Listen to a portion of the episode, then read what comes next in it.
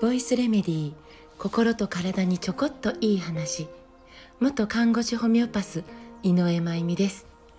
えっ、とここ数日マスクのことまマスクの着脱というかにまつわる心と体のことをお話しさせていただいています。もうしつこいぞ。へきへきする。みたいな そんな空気もきっと作ってしまっているのかなと、思ったりもするんですが私自身ももうこんなことが必要なくなる気持ちに、なれたらいいなと思いつつでもまだまだ、見えている景色の圧倒的な、まあ、マスクの様子見着用率の高さというか、えー、それを見てるとまだできることはないかなと探し続けている状態です。少しでもねそうだな今日の体調や状況ではマスクはいらないよねとまあ自分自身が判断できるための小さなきっかけをお届けしたいなと、えー、思っている次第です。傲慢に思われるかもしれないんですけど、えーと、傲慢な気持ちで話しているつもりはみじもなくただただ子どもたちが一日でも早く安心して外せる世界をまずは大人が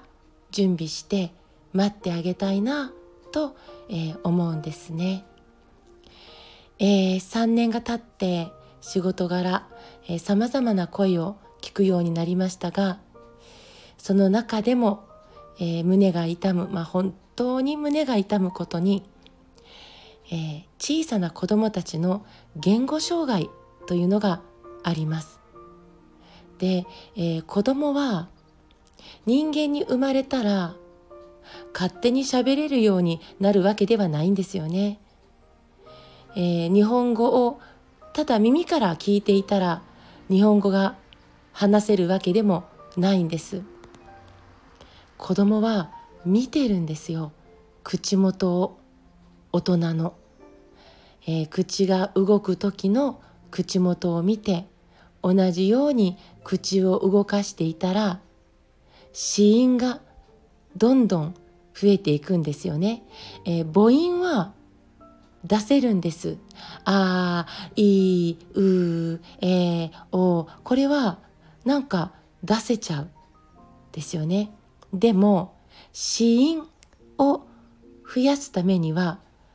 えー、唇の動きとか、舌の動きとか、それを見て、何度も見て、えー、真似て、そうやって死因というのは増やしていけるんです。口とか舌とか見たり真似たり、えー、動かしていろんな音を出して、えー、ねまだあの言葉にそれでもまだ言葉にならない時期は難語って言われるんですよね。うんえーと、言葉とはあの言語的にはなってないけどいろんな音出しのチャレンジの時期ね、えー、難語と呼ばれているんですけどそのうち死因が増えて一気に言葉が溢れるようになる。ね、親としてはすごく、えー、嬉しいあの成長ですよね。今その言語発語能力を獲得する時期の子どもたちの口から、えー、母音中心の言葉しか出てこなくて、まあ、何を言ってるのか聞き取れないということが起こっているんです。例えば「おはよう」って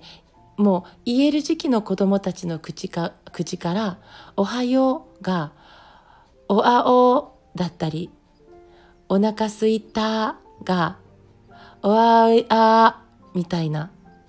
ね。もちろん全員ではないですよ。でもそのような報告が増えてるんです。一日の多くの時間を過ごす保育園や幼稚園で言語獲得のモデルとなっているのは大人の顔です。大人なんですよね。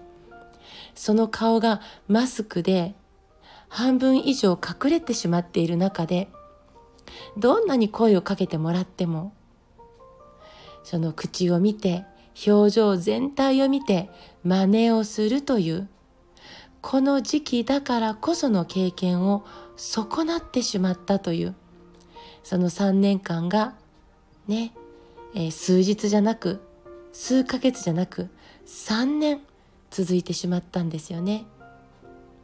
これから言語障害の子どもたちが増えると言われています。まあ、他の国からの論文でもマスク着用によって乳幼児の言語発達障害患者が364%増加したという報告もあるんで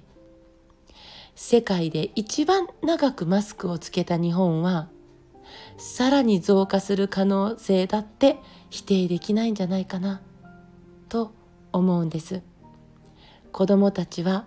大人になって何十年も使っていく体の型を作っている最中です。この時期に経験したことは簡単に抜けない。この型を持ってこの先の人生を生きていくんです。だから少しでも早く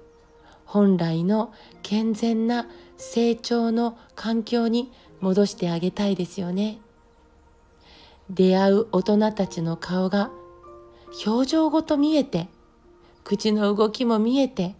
真似をしてどんどん溢れるように言葉を作っていく喜びを子供たちに戻していきませんか？13日からマスクの着脱は個人の判断に委ねられました。私たちは今日何のためにマスクをつけますか？花粉症の方はしっかりマスクしましょう。優秀な道具です。でも何の症状もなく様子見でマスクをするのなら勇気出して外していきましょう。今日も最後まで聞いてくださってありがとうございます。また明日お会いしましょう。